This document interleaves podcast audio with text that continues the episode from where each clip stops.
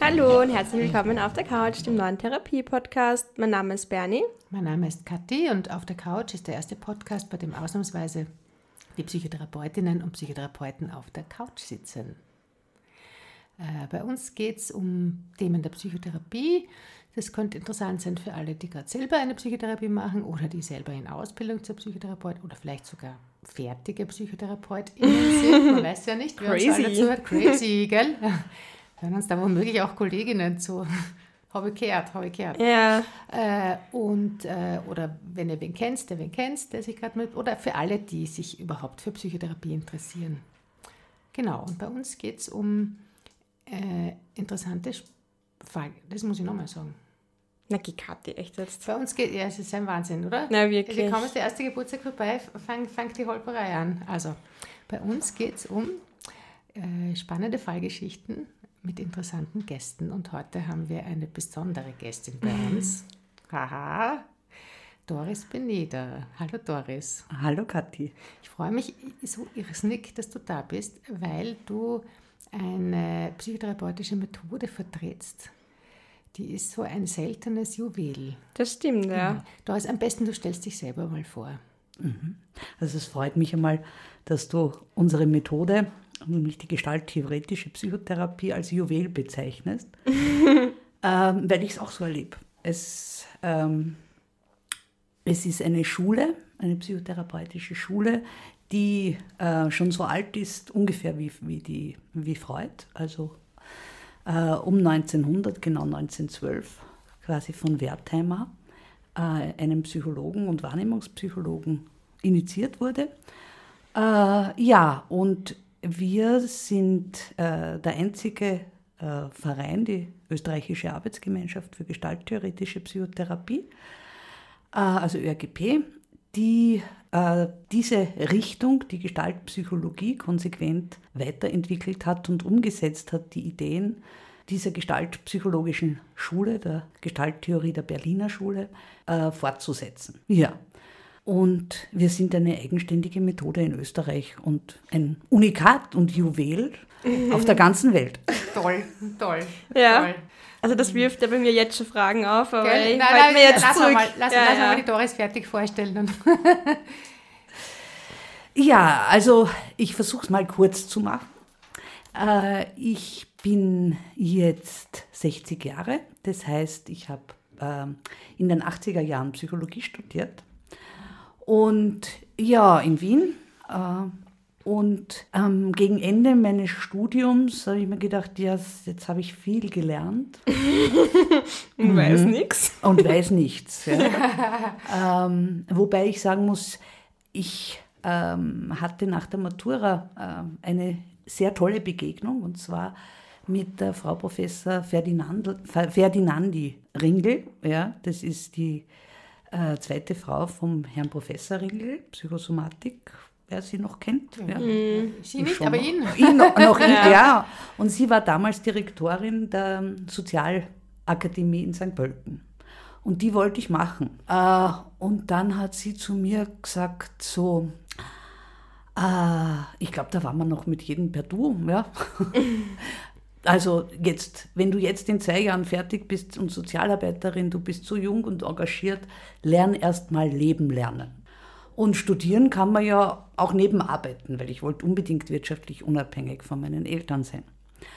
Ja, und diesen Ratschlag habe ich angenommen und war Werkstudentin und das war eine total wichtige Erfahrung. Ich äh, war in der Fabrik, ich habe äh, äh, Akkord gearbeitet, ich habe alles gemacht, außer im Gastgewerbe gearbeitet, was für Psychologinnen eigentlich sehr häufig ist. Und da auch sehr früh ähm, auch in der Psychiatrie gearbeitet, äh, ehrenamtlich, damals über die Promente.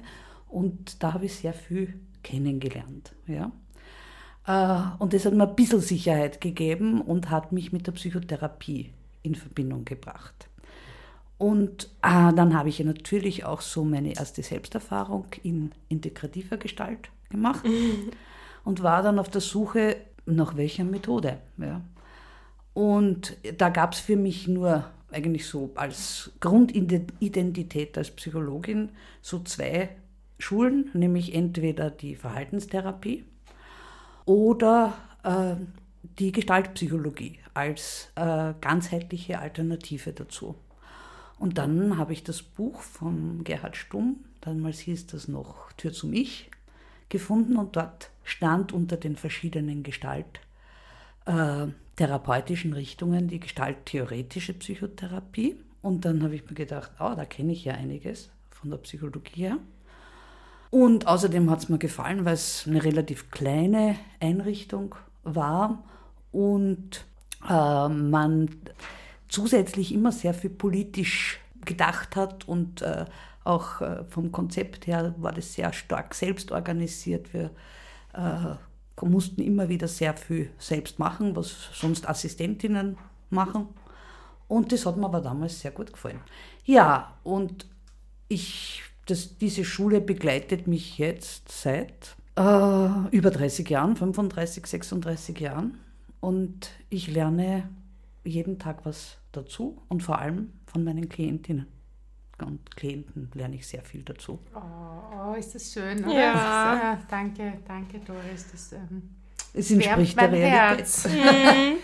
wenn du das so sagst. Ja, diese, diese, dieses notwendige Quäntchen Demut, gell? ich glaube, das braucht es einfach, Ja. wenn man lang und, und, und erfolgreich und, und mit Freude dabei sein Mhm. will. Ja, das stimmt. Apropos Lernen von den Klientinnen, Doris. Ja. Ich hoffe sehr, du hast uns eine Fallgeschichte mitgebracht. Ich habe euch eine Fallgeschichte mitgebracht. Ah, und zwar etwas ganz Unspektakuläres, was uns eigentlich jeden Tag in der Praxis begegnet. Einen Patienten mit psychosomatischen Symptomen. Äh, fast jeder Klient, jede Klientin hat entweder Kopfschmerzen, Magenschmerzen, äh, was auch immer. Und deshalb ist es so allerwelts, allertags, das ist Alltag in der Psychotherapie. Stimmt. Mhm, absolut. Könnt ihr bestätigen. Ja, Ja. das kann ich bestätigen. Ähm, und trotzdem ist es was Besonderes, ja, weil in der Psychosomatik gibt es so immer ein Thema, äh, leider immer noch. Ist es psychisch oder ist es organisch? Ja. Ja. Und äh, die meisten Patienten, die hauptsächlich wegen psychosomatischer Symptomatik kommen, sind geschickte Patienten. Entweder schon aufgegeben, alle organischen Untersuchungen fertig und dann äh, wird ihnen gesagt, gehen Sie halt zur Psychotherapie Mm, oder wie in diesem Fall Partnerinnen, die sagen, ich glaube, es wäre vielleicht gescheit, wenn du mal in die Psychotherapie gehst. Und der Patient, den ich mitbringe, ist eben ein Geschickter, einer, der von seiner Frau geschickt wurde. äh, ja, und so ist meistens die Ausgangssituation. Also, dass du ähm, damit zu kämpfen hast. Ja?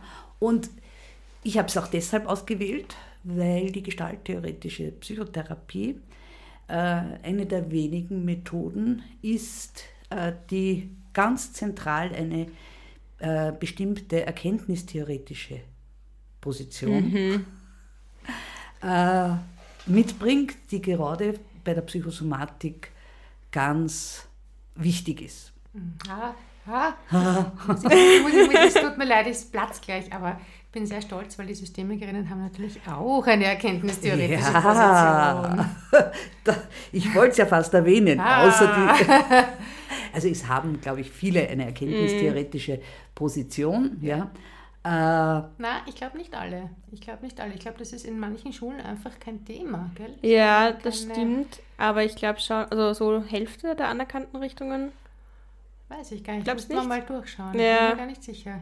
oh ja. Bin ich mir gar nicht sicher, ja, weil es doch eine sehr, sagen es ist, ah, Begriff der Woche, Erkenntnistheorie. Doris, magst du, vielleicht, Ja. magst du vielleicht einen Satz sagen, was das überhaupt ist? Ja, äh, also das ist eigentlich äh, eine philosophische äh, Richtung, ja, also ein, ein philosophischer Zweig ja, mit vielen, vielen Richtungen. Und zwar, wie komme ich, wie kommen Erkenntnisse zustande. Ja? Ich sitze hier mit einem wunderschönen Blick in einen Garten ja? und äh, sehe hier einen Baum. Ich könnte den jetzt beschreiben. Ich erlebe ihn ähm, als eher knorrig, ja, äh, sehr hoch, ja, kann, kann ihn auch weniger äh, elegisch beschreiben. Und ihr sitzt jetzt hier auch und seht auch diesen Baum. Reden wir vom selben Baum? Da müssen wir als erstes unterscheiden, äh, reden wir vom physikalischen oder biologischen Baum. Ja? Ähm, von dem können wir aber nichts direkt wissen. Wir können nur hier unseren sogenannten phänomenalen, unseren erlebten Baum gemeinsam beschreiben. Und vielleicht kommen wir zu Übereinstimmungen, vielleicht aber auch gar nicht. Ja. Äh, und wie da dieser Prozess ja, äh, stattfindet, damit beschäftigt sich die Erkenntnistheorie. Ja. Und die Systemiker ja, haben äh, den äh, radikalen, radikalen Konstruktivismus. Konstruktivismus und die sagen, ich kann gar nichts wissen. So ist es. Genau. naja, also theoretisch. Theoretisch. Theoretisch, ja, es ist, es ist, ein, es ist ein Konstrukt. Ne? Und man, also nichts ist fix. Also nicht, dass ich nichts wissen kann, sondern ich brauche nicht behaupten, dass das die Wahrheit ist. So ja. Das, ja. ja sondern es ist immer ein Konstrukt und es kommt immer darauf an, wer hinschaut. Wer hinschaut, hat recht, aber deshalb gibt es noch lange keine allgemeingültige Wahrheit oder Richtigkeit. Genau. Genau. Wie ist das bei euch? Und bei uns ist es ein wenig anders, anders ja? und zu sagen, äh, es gibt natürlich keine allgemeingültige Wahrheit, aber man kann das Wahre durchaus erkennen, weil wir eben von der Existenz einer physikalischen Welt, ja, einer Welt der Naturwissenschaften, ausgehen. Ja? Und diese physikalische Welt steht in einer Beziehung zu unseren phänomenal erlebten Welten. Die sind alle unterschiedlich. Ja? Und die sind auch das Wichtige, womit wir uns beschäftigen. Wir beschäftigen uns mit dem jeweiligen Erleben von uns selber, von unseren Patienten, etc. Die phänomenale, phänomenalen Welten, äh, das sind die, das Wichtige. Und ich denke, da können wir uns durchaus praktisch annähern. Ähm, der Unterschied ist nur der, dass, ähm, so viel ich mich auskenne bei der, bei der äh, ARA-Erkenntnistheorie, Kathi, äh, sagt sie ja, ja, man kann äh, aber nichts über die physikalische Welt aussagen. Ja? Und wir sagen, weil wir alle Menschen sind, gibt es sehr wohl eine Verständigungsmöglichkeit. Ja? Äh, in allem Respekt. Ja? Und das ist vielleicht auch so etwas von unserer Methode, was uns ganz, ganz wichtig ist. Ja? Wie du vorher schon erwähnt hast, es braucht in unserem Beruf oder ich glaube auch allgemein im Leben jede Menge Demut ja? Äh, und Respekt vor dem anderen. Und einer äh, meiner Lehrer, der Giuseppe Galli, und hat gesagt, die Gestalttheorie ist eine Schule des Respekts im Gegensatz zu manchen Schulen des Verdachts. Ja, äh, das ist ja gut, ja.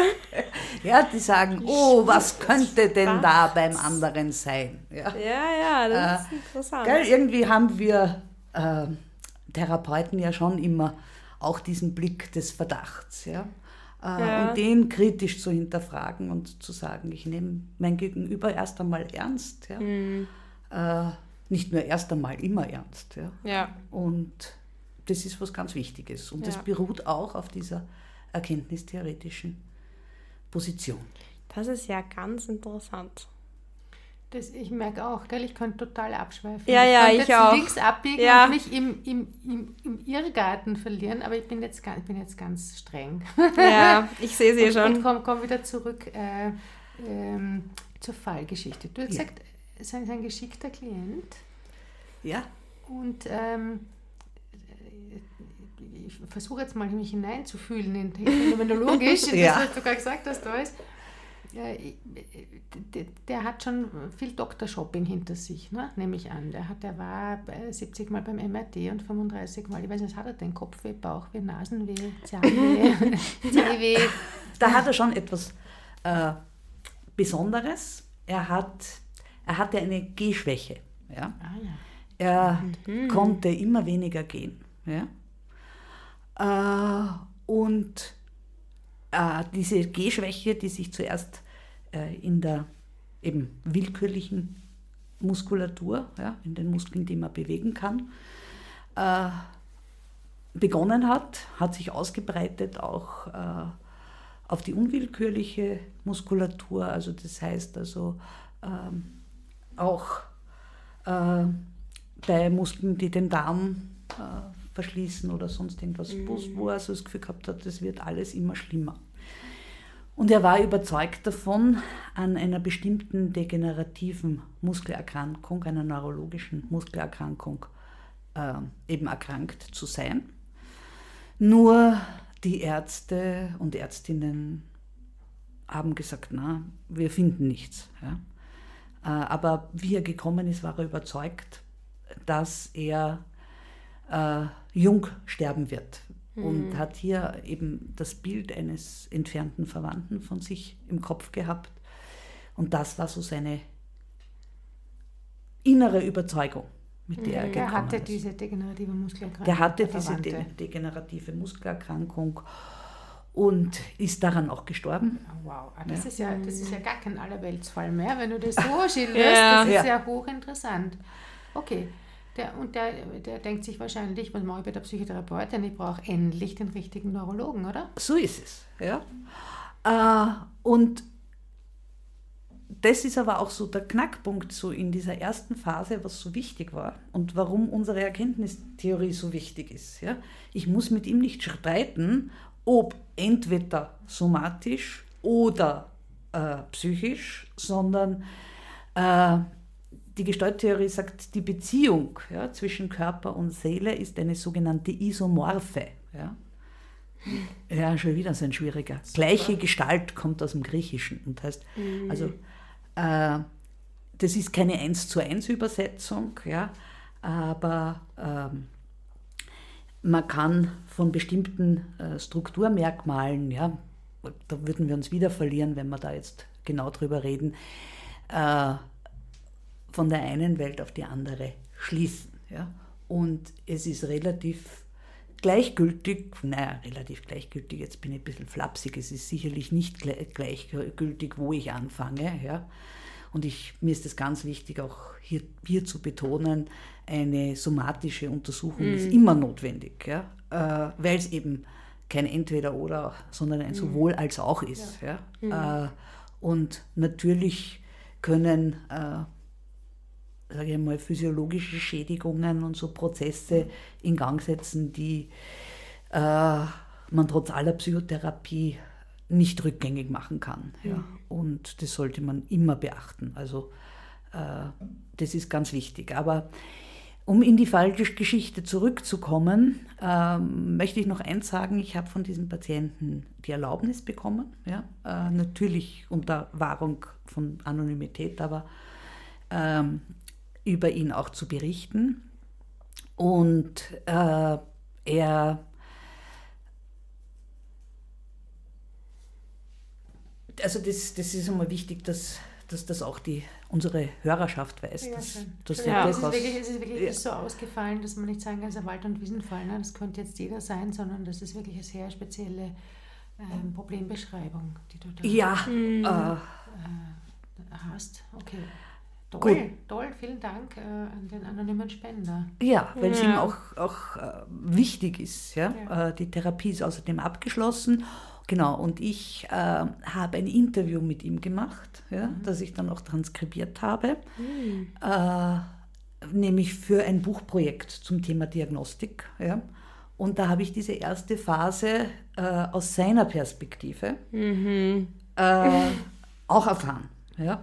Und das finde ich ganz, ganz spannend, ja, weil meistens, wenn Fallbesprechungen sind, sprechen wir Therapeutinnen aus unserer Perspektive oder ja, es gibt ja auch mittlerweile etliche Bücher äh, von Patientinnen mit äh, bestimmten Erkrankungen, dann erzählen die ausschließlich aus ihrer Perspektive ja, und wenig, ähm, wo da so ein Dialog passiert. Und das ist bei uns passiert. Wir haben uns nachher auch nochmal unterhalten über diese erste Phase und wie ich mich gefühlt habe und wie er sich gefühlt hat. Und ähm, aus meiner Dokumentation kann ich zu dieser ersten Phase sagen, äh, eben, dass ich wirklich gesagt habe, ich glaube, ich kann ihn bei beiden Situationen gut begleiten. Und Psychotherapie ist da wichtig. Wenn er wirklich diese Erkrankung hat und dann der sterben wird, dann kann ich ihn begleiten, weil dann ist es gut äh, und wichtig, dass er hier auch jemanden hat, der ihn begleitet. Ja. Und äh, wenn er auf den Weg zur Gesundung kommt, ja, und das ist eben sogenannt psychosomatisch, dann kann ich ihn auch begleiten, weil das ist ja mein Geschäft. Ja. Ah, schön, sehr schöne Ja. Zugangsweise. So oder so, ich kann was Nützliches anbieten. Ja. Sehr schön. Äh, und diese Haltung war für ihn aber zentral, weil er hatte auch schon vorher Therapieerfahrung. Ja? Und da äh, hatte er so den Eindruck, äh, auf der einen Seite, er überfordert die Therapeutin ja, oder den Therapeuten mit seiner Erkrankung und äh, der Therapeut reagiert irgendwie angespannt. Ja? Äh, weil was ist, wenn da was übersehen wird oder wie auch immer, wegen dieser neurologischen Erkrankheit. Und das war ja ganz fix, ja, also wirklich äh, war eine fixe Überzeugung von ihm. Äh, oder er hat sich nicht ernst genommen gefühlt und hat gesagt, ja, okay, ja, wir behandeln hier psychosomatisch, das ist irgendwie so ein Hirngespinst und da werden wir uns schon drum kümmern. Ja. Äh, und mit beiden Haltungen hat er sich nicht wohlgefühlt. Ja? Und da geht es ja nicht darum, was man sagt als Therapeut, sondern was man als Haltung vermittelt. Ja? Ja. Und die hat er bei mir extrem authentisch äh, gefunden. Und ähm, da möchte ich an der Stelle was vorlesen. Um, Schön. ja, weil ich hier, äh, weil ich hier ja vom Transkript äh, mir was herausgeschrieben habe. Und was hat der Klient äh, hier gesagt zu dieser ersten äh, Begegnung? Ja? Und zwar hat er, jetzt zitiere ich ihn original, Sie waren eine richtige Mischung aus Fürsorglichkeit, mich einmal auffangen und einer gewissen Kraft im Sinne von Zuversicht, sodass ich den Eindruck hatte, da ist jemand, der nicht gleich völlig überfordert ist von meiner für mich leib, real leiblich erlebten Erkrankung und, oder der das gleich in die Ecke stellt, ist ja ohnehin alles psychosomatisch. So ein Hirngespinst da oben. Wichtig war für mich, dass ich nicht gleich anders sein musste, ich mich nicht unter Druck fühlte oder man mich irgendwohin manövrieren wollte, wozu ich mich noch nicht in der Lage gefühlt habe. Ja. Ah, schön. Ich Ja. habe gleich Fantasien, gell, wie man, wie man das nutzbar machen könnte, wie man Klientinnen viel, viel mehr einbinden könnte in, Ja. in die Co-Kreation. Ich habe mir gerade gedacht, auch. Ich finde das so interessant. Ich meine, Psychotherapie, also gerade auch von der gestalttherapeutischen Sichtweise, also von meiner gestalttherapeutischen Sichtweise her, geht es ja immer um die Beziehung. Und es ist ja immer wichtig, auch die Beziehung zwischen dem Klienten oder der Klientin und eben jetzt der Psychotherapeutin zu reflektieren. Aber man macht das ja trotzdem nicht auf dieser Ebene, sondern es ist ja trotzdem eine andere Ebene, weil das ist jetzt noch einmal so quasi die Metaebene ich meine, okay, wenn man eine Therapie abschließt, dann vielleicht noch eher, aber dass man sich so bewusst und intensiv nochmal mit den einzelnen Phasen auf dieser Metaebene beschäftigt, ich glaube, das passiert sonst ja an und für sich eher nicht. Ähm, da würde ich dir recht geben, Bernie, weil äh, da ist es ja doch, ja, hier geht es äh, durchaus auch, auch um Forschung und äh, äh, das ist ja das Wichtige, dass wir das auch verbinden. Ja? Ja. Äh, die praktische Arbeit Ja. auch mit dem Reflektieren und, und in dem Sinn auch Forschen. Diese Einzelfallforschung ist ja etwas ganz Zentrales. Ähm, und das passiert so auf die Art nicht. Ja? Ja. Aber natürlich machen wir die Beziehung immer wieder mal Thema. Mal Ja. mehr explizit, mal mehr implizit. Ja? Äh, wie, und wie unser Erleben ist und wie das unterschiedlich ist. Ja? Äh, aber ganz wichtig, weil ich habe mich in dieser Phase ja, völlig anders gefühlt. Ich hatte das Gefühl, ich bin, äh, jetzt verwende ich so einen psychoanalytischen analytischen Bereich eher angesiedelten Begriff, ich habe mich als Container gefühlt. Also ich muss das jetzt einmal aushalten. Er hat wahnsinnig viel über seine Symptome gesprochen und ähm, mich nimmt der gar nicht wahr. Ja? Und das war für mich so wichtig. Auch wir haben am Anfang geredet von, äh, ich lerne von jedem Klienten. Ja? Von dem durfte ich lernen, äh, dass ich, dass, wenn ich als Therapeutin das Gefühl habe, ich mache nichts, ich bin nur da, gleichzeitig dem Klienten was ganz Wichtiges vermittle. Ja? Und das ist schon mein Wesen. Wenn man ein bisschen kennt, ja, ich bin eine fürsorgliche und ich bin eine hoffnungslose Optimistin. Ja? Ja. Kann ich mir gut vorstellen. Äh, ja, also ich finde das Leben einfach schön und egal wie es uns begegnet, ja, äh, werden wir was draus machen. Ja. Und diese Haltung war für ihn spürbar. Ja.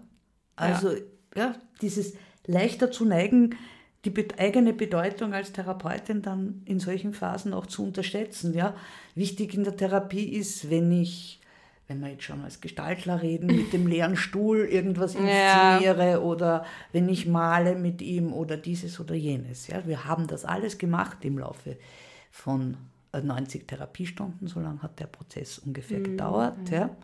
Wöchentlich nehme ich an. Wöchentlich, Ja, ja. okay. ja. Aha. So rund zwei Jahre war er bei dir, könnte man sagen. Gell? Fast drei Jahre, Fast ja. drei ja. Jahre. Ah, okay, ja. dann Aber einfach, äh, einfach ein bisschen weniger. weniger getaktet Äh, ja, genau. Ende. Ja. Okay. Also das erste Jahr so 40 Stunden und Mhm. dann, äh, ja, und um das mal vorwegzunehmen, er äh, ist gesund, er arbeitet, Mhm. ja, und Und er war Ah. damals auch arbeitsunfähig. er war damals schon drei Monate im Krankenstand. Wow. Ja, ja. Okay, Wahnsinn. und ähm, hat sich zurückgezogen. Ähm, wohnt, er wohnte in einem Haus, so im ersten Stock im Schlafzimmer. Dort hat er sich quasi verbarrikadiert und ähm, ist wirklich nur ganz selten auch hinuntergekommen, obwohl er äh, eine sehr fürsorgliche Frau, die sich wirklich sehr bemüht hat, eine stabile, äh, stabile Ehe mit, mit Kindern. Er konnte sich um nichts mehr kümmern. Er war vorher äh, sehr erfolgreich beruflich.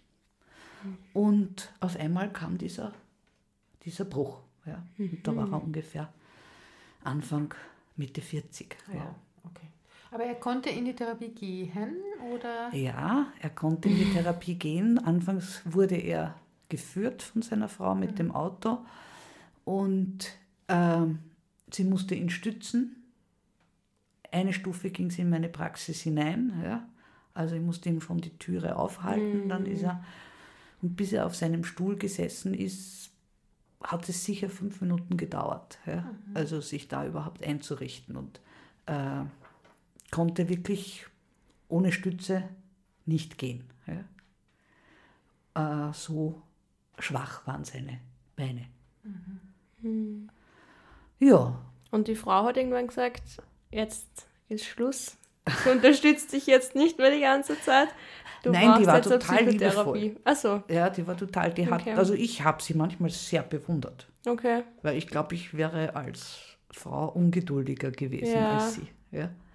Aber wie kam das dazu, dass sie gesagt hat, dass er in Psychotherapie gehen soll? Das würde mich ganz stark interessieren, weil ich finde, gerade bei so geschickten Leuten ist es immer sehr interessant, auch mit welchen Motivationen oder mit welchen Androhungen die auch dann quasi dann da sind. Äh, die wusste natürlich von seiner Annahme und die hat auch diesen Onkel gekannt. Ja. Äh, und die hat gesagt, schau, wir haben zwei kleine Kinder, noch zwei relativ kleine. Wenn du das hast, ja, ich kann das nicht alleine tragen. Ich brauche jemanden zweiten, der das mitträgt. Das heißt, sie hat ihn sehr ernst genommen mit dem. Die hat ihm nicht geschickt, weil keine Befunde sind, Okay. sondern weil sie weil sie ihm geglaubt hat, dass Ja. da, ja, äh, sie war sogar bereit, dann auch die Kinder genetisch untersuchen zu lassen, ob die dann vielleicht auch da, ähm, ja, hat sich Gott sei Dank alles als nicht notwendig herausgestellt. Aber sie hat ihn ernst genommen und hat gesagt, aber ich kann es nicht allein tragen. Und das war natürlich schon eine besondere Art des Geschicktwerdens. Ja. Ja, Eine sehr liebevolle und keine degradierende. ja. Ja, so Herabsetzen. Einen, Vorschlag schicken eher, gell? Ja, genau. Ja. und sie Ja, sagen, Empfehlung schicken. Ja. ich brauche hier eine Hilfe. Und eine Psychotherapeutin, wenn du dort verschiedene Sachen bearbeiten kannst, äh, die ich nicht machen muss. Ja, also auch nicht so unter Androhung, wenn du keine Therapie machst, dann beende ich die Beziehung oder so, weil das ist ja ein ganz anderer Ja. Grund dann auch und eine ganz andere Motivation. Genau, das wäre ganz und würde viel mehr so Druck. Widerstand Ja. und äh, ja. Mhm. Äh, und so waren wir beide eigentlich sehr akzeptierend ja. Mhm. äh, und mal so annehmend, wie es ist. Ja. Äh, und das ist einfach ganz wichtig, hier äh, vorbehaltlos heranzugehen ja, an das, was ist. Ja. Würdest du sagen, das war eigentlich schon die halbe Miete in der Therapie, dass du so akzeptierend warst und äh, mitgehend und überhaupt nicht im Widerstand zu seinem Konstrukt, sondern, also das ist meine Sprache. Ja, genau. ja. Äh, ich glaube, das war die halbe Miete. Ja, weil wenn ich jetzt angefangen hätte mit ihm, jetzt rede ich ganz leidenhaft hier, mit ihm zu streiten und zu sagen, jetzt schauen Sie mal, Sie waren auf der Neurologie, äh, Sie waren äh, dort, Sie waren am Schluss auch auf der Psychosomatik gegen äh, all seinen Widerstand. Ja?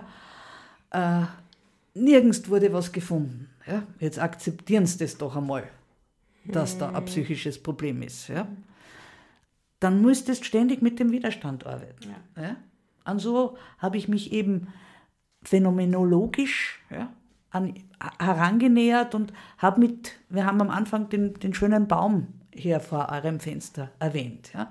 Mehr oder weniger haben wir genauer geschaut, äh, wie ist denn dein Baum? Erzähl mir von dem. Ja? Äh, wie, wie siehst du die Welt, dein Leben? Und dann sind natürlich schon Themen gekommen. Ja? Also ähm, ich möchte nur so den roten Faden, den ich jetzt dann im Nachhinein gehabt habe. Also ähm, da war so ein roter Faden, ähm, den kann man als Perfektionismus beschreiben. Ja, er war ein, ja, Kann man. kann man, kann Frau auch. Ja, aber ich finde es so schön, so nicht so, das Ja, ist der rote Faden, sondern man kann das so als roten Faden beschreiben. Ja. Ja? Ja, es ist Schön. aber auch so, ne? ich habe es so gesehen, wenn, äh, wenn jetzt äh, ein Analytiker, eine Systemikerin, ja, jemand, ähm, eine Verhaltenstherapeutin, würden die das anders sehen. Ja, ich, äh, große Sehnsucht nach Ordnung könnte man es auch nennen. Ja, habe ich auch. Ja, habe ich auch. Ja, kenne ich Okay, so gut. Das heißt, der Klient hat möglicherweise eine, ähm, manchmal sich das Leben schwerer gemacht, als er hätte müssen, weil die Dinge immer so 100% angestrebt wurden. So? Ja, 100 Prozent und er hatte sehr hohe Ansprüche an sich. Ja? Und es kam dann auch, ja, bisschen klassisch psychotherapeutisch muss man natürlich auch vorgehen. Es war natürlich auch seine Vorgeschichte, ähm, so in seiner Beziehung zur Mutter, die ihn so als äh, das Kind mit der, den größten Begabungen angesehen hat und ihn hier sehr auf der einen Seite emporgehoben hat, ja, auf der anderen Seite sehr viel Leistung immer von ihm verlangt hat, ähm, bis er das verinnerlicht hat ja, und im Job äh, dann hier selbst ein Höchstmaß an Quantität und Qualität, das ist wieder seine, sind seine Worte, ja, äh, an, das habe ich von mir verlangt. Ja. Mehr als andere und besser. als Mehr als andere und besser Ja. als andere. Ja. Und das verbunden mit Problemen hinsichtlich Entscheiden. Naja, ähm, weil biografisch hat er wegen seines Perfektionismus sein Studium nicht abgeschlossen, ja, aber gleich einen Job gefunden, wo er gut Karriere, muss man ja nicht immer abschließen, Studium, um Karriere machen zu können. ähm, gleich einen tollen Job gefunden, aber da war das auch das Problem. Ja? Er konnte nicht abschließen ja? und irgendwann sagen, es ist genug. Und wer von euch eine Diplomarbeit oder so geschrieben hat, oder, dann muss man irgendwann einmal sagen, es ist genug. Ja? Weil wenn man sich in die Forschung begibt, Hm.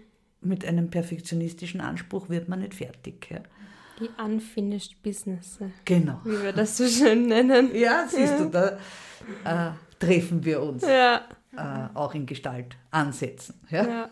Ich kriege gerade so eine, ein wunderschönes Bild, äh, äh, schwappt es mir gerade aus dem Unterbewusstsein rauf. Ich stelle mir gerade so vor, wie er auf der Karriereleiter steht und ein, ein Fuß von ihm will weitergehen und ein Fuß von ihm will es nicht. Und da würde ich auch eine Gangstörung kriegen, weil wenn Ja. ich mich nicht entscheiden kann, ob ich weitergehen will oder, oder äh, vielleicht sogar eine Stufe zurückgehen, würde ich wahrscheinlich auch, ähm, ist es gar keine schlechte Idee zu sagen, ich kriege jetzt so eine Lähmung oder so eine Ja. Gangstörung, weil dann muss ich mich nicht entscheiden. So, ne? Mhm.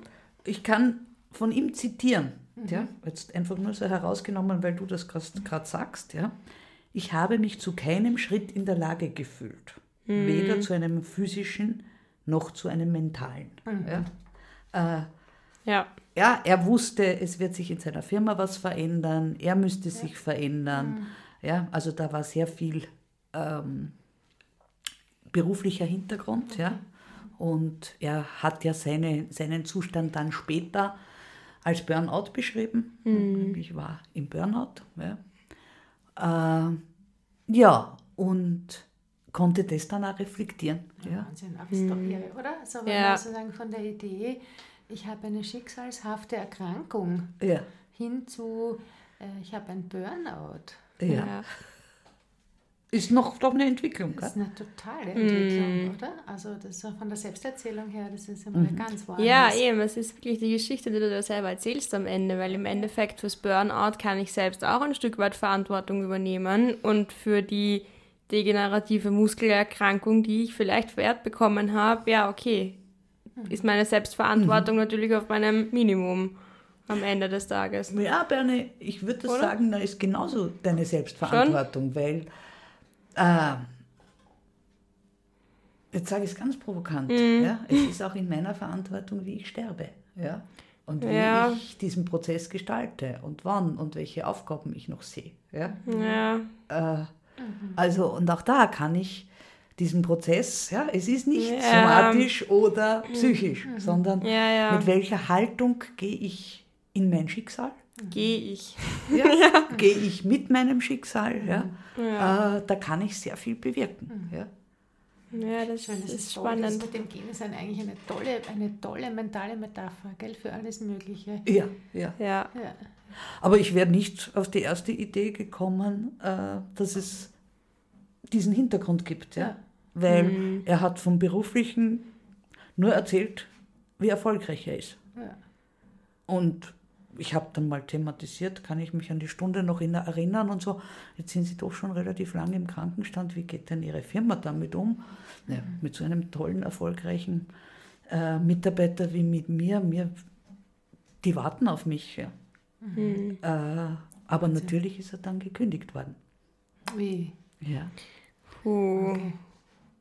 Okay. Und er hat Entscheidungen, ja, äh, also das war schon, er war schon sehr wertgeschätzt von der Firma, aber äh, nach einem gewissen Grad hat man dann schon gesagt, so, jetzt sind Sie schon so lange im, im Krankenstand und wir müssen jetzt mal reden.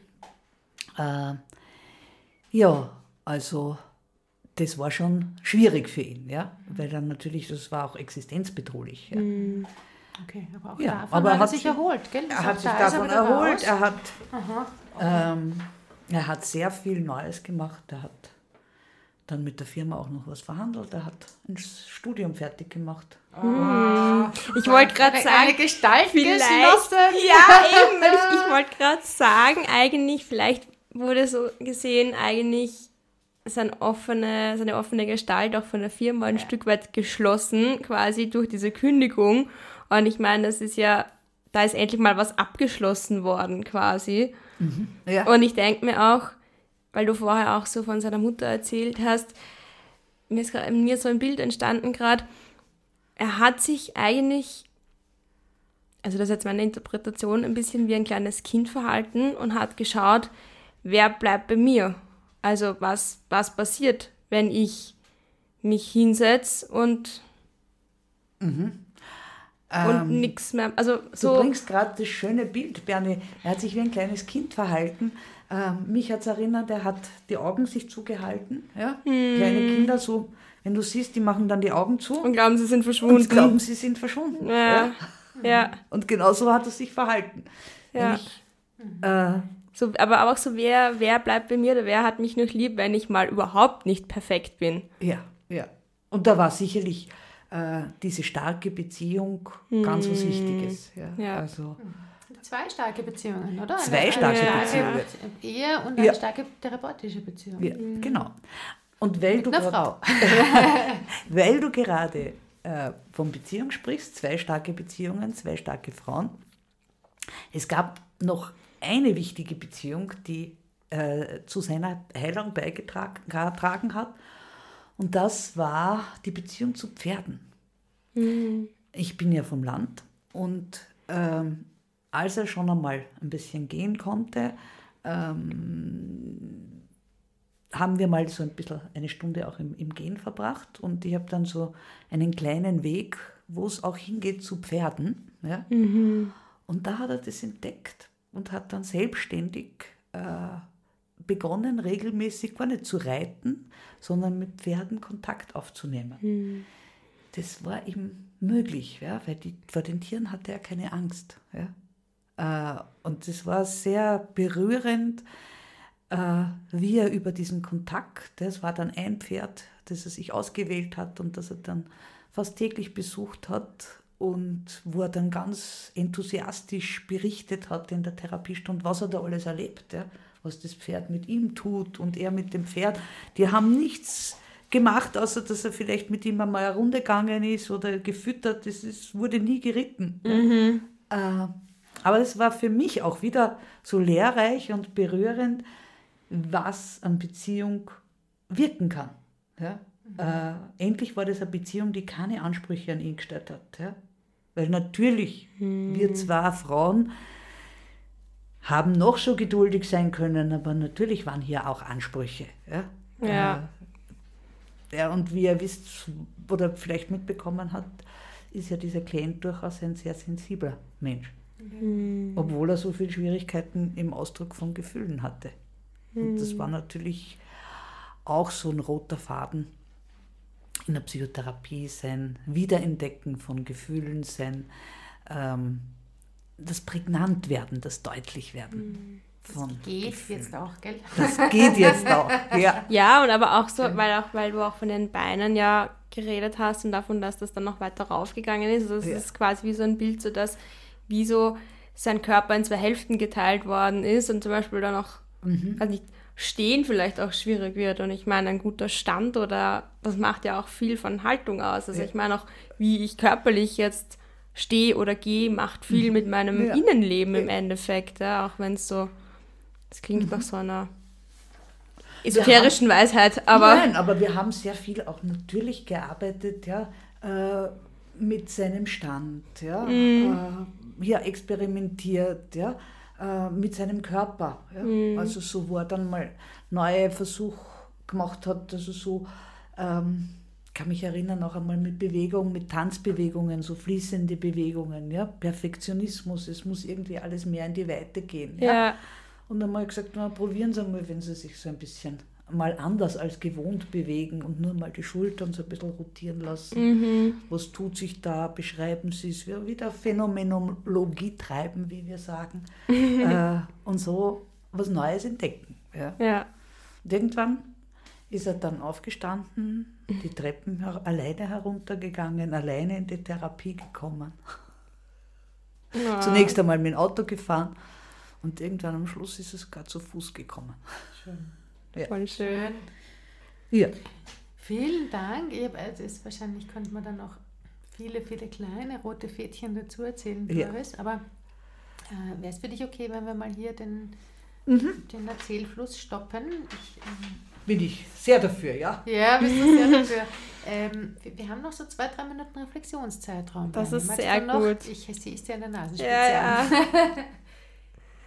Ja, dann ähm, starte ich gleich. Und zwar, was mich natürlich die ganze Zeit schon jetzt nicht nur in Bezug auf die Fallgeschichte, sondern generell interessiert, ist einfach vielleicht ähm, die Unterscheidung zwischen ähm, der Gestalttheorie und der integrativen Gestalttherapie, also wo da auch deiner Meinung nach so die Unterschiede sind.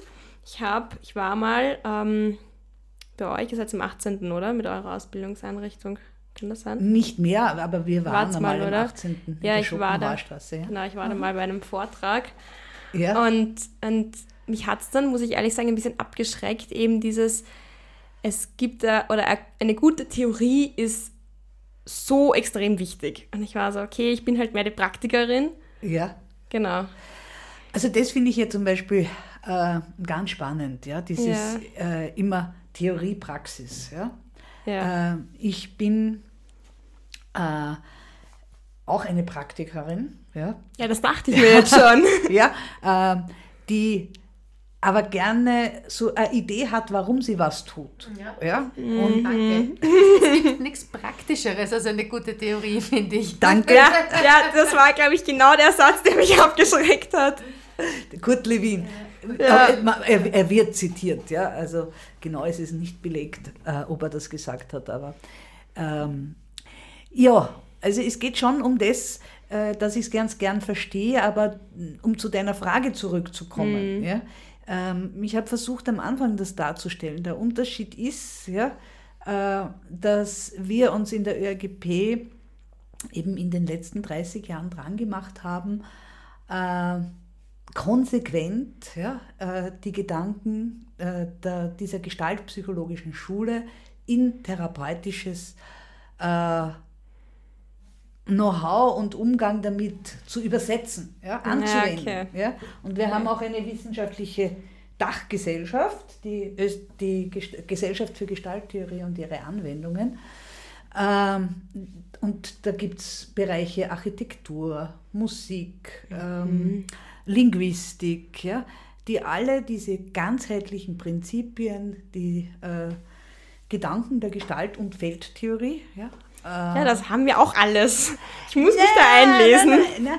Ihr habt dieses Organismus-Umweltfeld, ja? Ja, aber Äh, die das Feldtheorie ist ganz wichtig bei uns auch. Ist, genau, aber welche Feldtheorie? Ja? Ja, Ui, ui, ich steige aus. gut Lewin.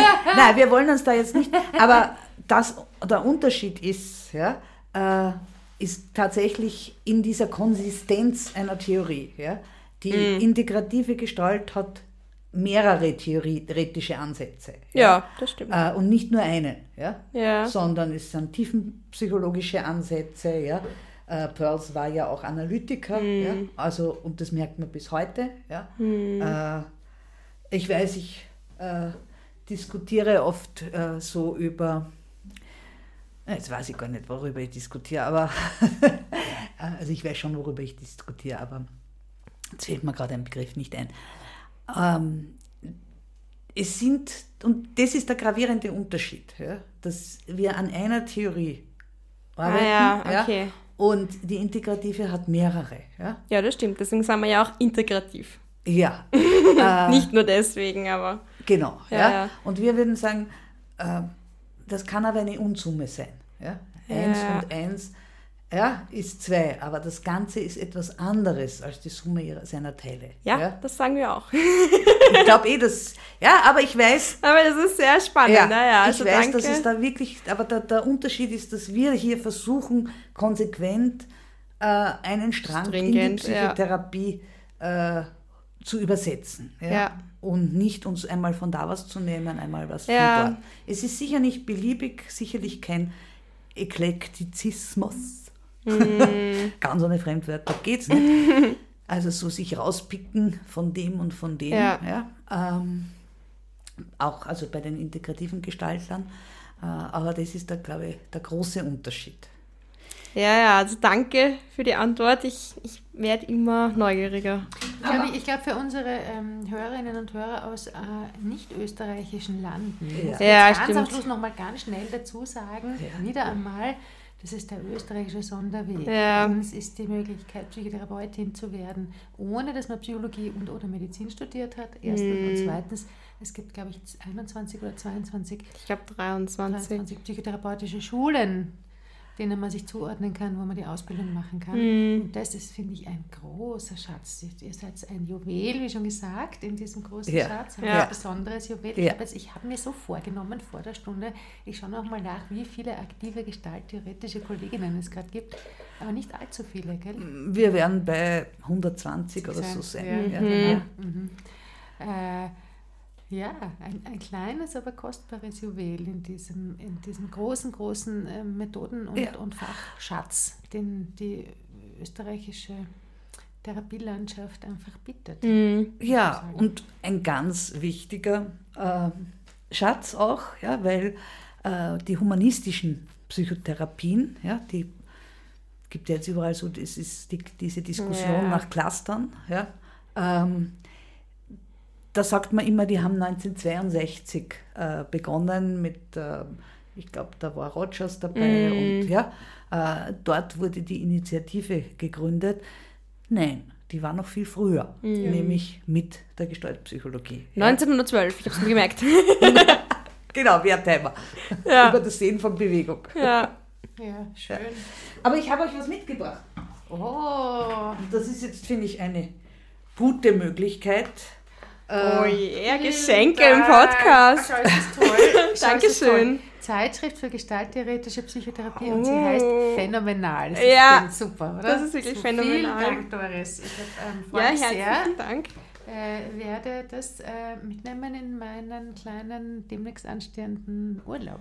ja, Super. es sind auch wirklich gemütlich zum Lesen. Und Bernie, du wirst Für alle sehen, weiteren Fragen. dass es hier äh, überhaupt nicht theoretisch zugeht, sondern Ja, ja. sehr, sehr praktische äh, Fragestellungen Aber sehe, dann bearbeitet komme ich nach acht Jahren noch drauf, dass ich mich für die falsche Richtung entschieden habe. So, bevor, bevor, bevor das jetzt losgeht, machen wir jetzt mal hier einen Punkt und kommen zum nächsten Tagesordnungspunkt, nämlich den Überraschungsfragen. Ist das Ja. okay? Ja, bitte. Super. Kathi, Soll ich anfangen? bitte. Okay. Ähm, hast du schon einmal deine private Nummer an Klientinnen herausgegeben und wurde das missbraucht? Hat uns eine Hörerin geschrieben, diese Frage. Äh, also es wurde nie missbraucht, ja. Also äh, ich verstehe die Frage gar nicht so. Ja. Äh, was, was, ähm, es gibt Situationen, ja, äh, da sage ich zu Klienten, sie können mich auch außerhalb der Stund, Stunden dazwischen anrufen, weil es notwendig ist. In Krisensituationen. Ähm, ja. Und diese Nummer schaue ich auch an. Ja? Ja. Und Genau. ist mir noch nie vorgekommen, dass irgendjemand dann. Das missbraucht Gut, hätte. also klare, deutliche Ja, Antwort. okay. Jawohl, aber eine gar nicht so einfache Frage, gell? Okay. Passt, Überraschungsfrage 2. Zu welchem Therapeuten oder welcher Therapeutin würdest du nicht gehen und warum? Ich weiß es gar nicht. Am ehesten zu einer, die mit irgendwelchen psychotropen Substanzen äh, experimentiert. Das wäre Liebe mir, Grüße ans Psychotherapiegesetz an dieser Stelle. Das wäre mir ähm, denn doch unheimlich, aber sonst ähm, würde ich das nicht ausschließen. Ja? Also ähm, bisschen schwierig ist es ist für mich vielleicht manchmal äh, bei Verhaltenstherapien und ich habe mir immer schon gesagt, auf die Couch, so richtig im psychoanalytischen Sinn, will ich mich mal legen. Ah, wenn okay. Ich, wenn ich in Pension bin, viel Zeit, viel Geld habe. Ja, ja, Ich okay. lege mich dazu. Dann lege ich mich dazu, Doris. ich habe ähnliche Fantasien. Ja, Ja, also ich habe diese Fantasien im Laufe der Ausbildungszeit schon abgelegt. genau. Also ich habe da keine ähm, Vorbehalte, egal welcher Richtung. Okay. Okay. Gut, Überraschungsfrage 3. Wie viele Gespräche mit Klientinnen pro Tag sind für dich gut, sodass du das Gehörte noch gut verarbeiten kannst? Auch eine Hörerinnenfrage. Fünf.